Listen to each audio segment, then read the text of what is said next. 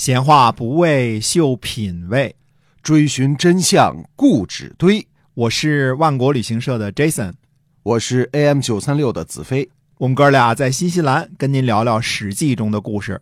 各位听友，大家好，欢迎收听由新西兰万国旅行社的 Jason 为您讲的《史记》中的故事啊。我们万国旅行社呢，除了旅游之外呢，我们还有一个特别棒的网上的购物平台，叫做万国到家，嗯。有很多新西兰本地的优质产品哈。哎，是的，今儿我们说说牛奶啊，哎，哎，奶粉，嗯，A two 啊，A 的这字母 A 再加一个二啊啊，这新西兰一个很著名的一个牌子，对，嗯，各种高科技啊，在新西兰本地是非常牛的一个牌子 啊。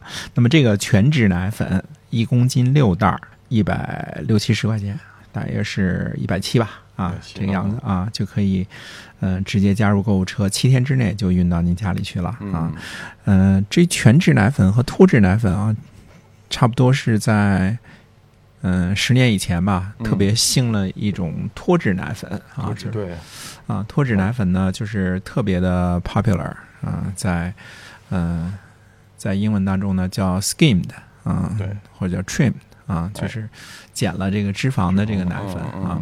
你去咖啡厅什么的哈，当时你要叫一个 trimmed latte 啊，这个好像是嗯、呃有点儿有点儿逼格感觉啊，是这个意思啊。是是这么回事。呃，但是呢，专家们又说了，说这牛奶啊，其实脱脂的并不好啊，这个动物的脂肪啊，其实是对对人人体是有好处的。啊，嗯，这个听哪个专家的是您的选择，我们 我们没法建议您。现在反正我知我知道呢，就是全脂奶粉又是特别的兴盛了啊对，再再去咖啡厅点脱脂这个咖牛奶咖啡的，好像少了。少了，嗯非常非常少了以前挺多的啊，大家都要脱脂奶粉。哎，啊以前这个风尚的时候，哎，都是哎呦我嗯拒绝脂肪哈，这个 是 铁也变黄金，看来时尚这个事儿难说啊。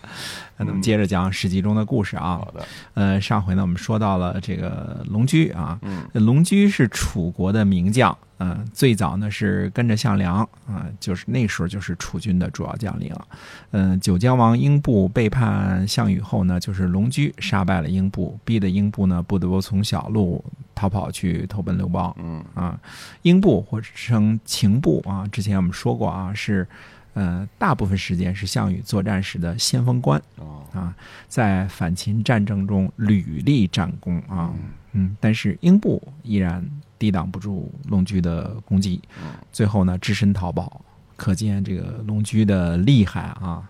那么观察这个项羽的布局呢，感觉龙驹是楚军东部方面的方面大将，嗯、负责河南东部的战场，呃，任务呢就是两个，一个是呃压制彭越。嗯、再有一个呢，就是防守与齐国接壤的边界，因为楚国跟齐国向来是，呃，不太对付嘛。尽管有的时候也和和谈啊，也这个什么一下，但是大部分时间是不太对付嘛。嗯嗯，他呢能够调动二十万大军，肯定是方便大将啊。龙驹呢，呃，当然史书上有说呢，号称二十万，实际数目呢可能没有那么多啊，但是也绝不会少。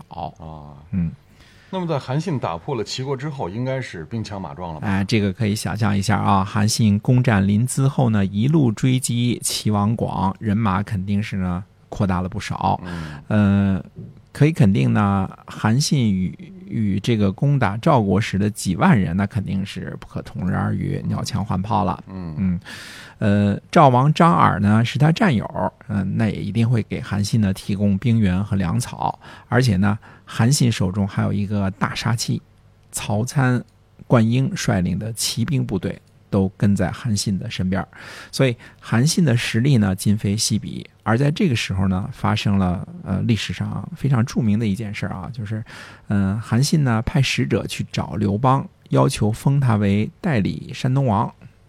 这是韩信要求上进。哎，是的哦，嗯、韩信的使者呢写信给刘邦说呢，说齐国呀是个伪诈多变的国家嗯啊，这是齐国自战国以来给人留下的印象啊。这个兵法用的比较好，所以伪诈多变啊。嗯呃，南边呢与楚国接壤，如果韩信呢不做假齐王啊，古文当中假呢是代理的意思，叫代理齐王，假齐王。那么否则呢很难镇服齐国。齐国的形势不安定呢，嗯，还是请大王呢封个代理齐王比较好。嗯，刘邦呢这时候被围困在荥阳啊，当然也可能是成高啊，这个我们不去深究啊。呃，刘邦呢拿到信的时候，立时就暴怒了，张口就骂啊：“我被围困在这儿啊，日夜盼望着你来辅佐我，结果呢反倒想自立为王。”嗯，这个反应很像刘邦啊，说不定还得加上一句。奶奶的是吧？啊，对，差不多哈，妈妈的奶奶的之类的啊。呃，这时呢，汉的两大谋士啊，张良和陈平同时踩了一下刘邦的脚，还好刘邦就俩脚，一边踩一个啊。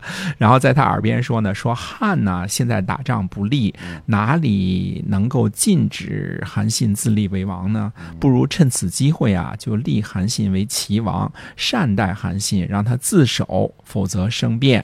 刘邦马上醒悟，紧接着呢就大声骂道：“呃，大丈夫安定诸侯就是正式的王啊，还立什么代理齐王？韩信就是齐王。”嗯，于是呢，张良呢拿着诏令前往齐国啊，立韩信为齐王啊，让韩信呢征兵攻击楚国。啊，当然，现在电视剧如果演这段的时候，再加上几个什么奶奶的之类的，那就更啊，那绝对符合啊！这史书上可能把这些个乱七八糟的给去掉了，不文雅的哈。嗯，是。哎，这个。细节就非常精彩啊！哎，是啊，就是一刹那间啊，刘邦脱口而出骂出的是真心话啊，自然而然的反应。他妈的，是吧？我这正等着你来救我呢，你自自立为王，那这这是啊，这是骂上了。哎，而张良和陈平呢，则马上意识到了刘邦的错误。呃，将在外，君命有所不受。呃，你这个名义上的领导根本无法这个辖制韩信，你为什么不做个顺水人情呢？刘邦呢，马上感悟。嗯，马上就醒过来了，而且呢，还是骂骂咧咧的，顺势呢，马上改口，把自己的真实想法呢给掩盖了过去。呃，想必呢，刘邦收到使者信函的时候，还有其他的朝臣陪侍在侧呢，怎么演戏啊，对吧？嗯。呃，不过呢，这一幕呢，还是被详细的记录了下来，实在是精彩啊！哎，就这样呢，韩信成了齐王，而且是刘邦正式封的，呃，是张良亲自呃带着。这个信呐、印呐、什么章啊之类的，去齐国把这个韩信封为齐王的。嗯，那么现在这个兵权在握，韩信是要对付上来的龙驹了吧？嗯，是的。那仗还没开打之前呢，龙驹的手下呢就对龙驹说了：“说汉军啊，远路前来。”应该避其锋芒，不如建立坚固的营垒，让齐王广啊，呃，齐王田广啊，派他信任的臣子去招降失去的那些城池。那些城池呢，听说齐王在这里，齐王广在这儿啊，楚军又来救援，一定呢起兵反汉。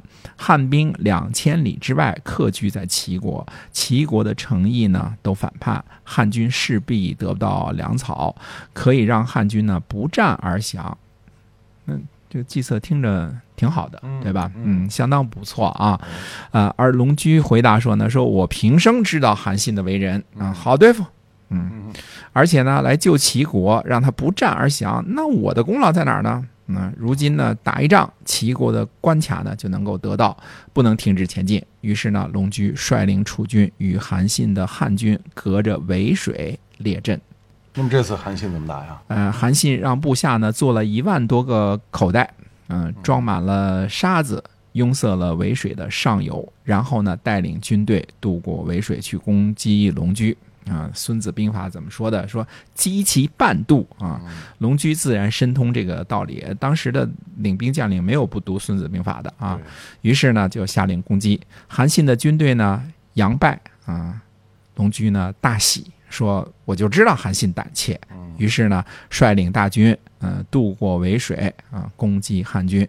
韩信呢让人掘开堰塞的沙子口袋堤坝啊，大水呢就哗的一下冲了下来。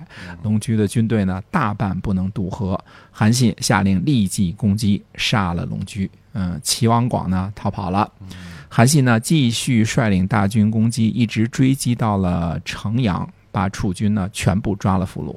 这兵法说的没错啊，那同样的是击其半堵，让韩信就用的反转了哈。对，哎，这就是韩信啊用兵如神的地方，就知己知彼，知道对方几斤几两啊，对吧？而且是活学活用啊。龙驹呢，或许是一员猛将，但是在战神手里呢，也就走了一个回合就被杀了啊。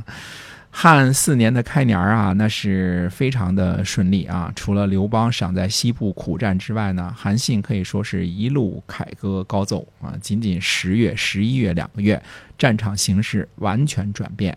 这时候呢，再想想啊，张良在下邑对刘邦说的话，禁不住让人拍案叫绝。嗯，那么今天这段故事呢，先讲到这儿，下回跟大家接着聊，好，我们下期再会。再会。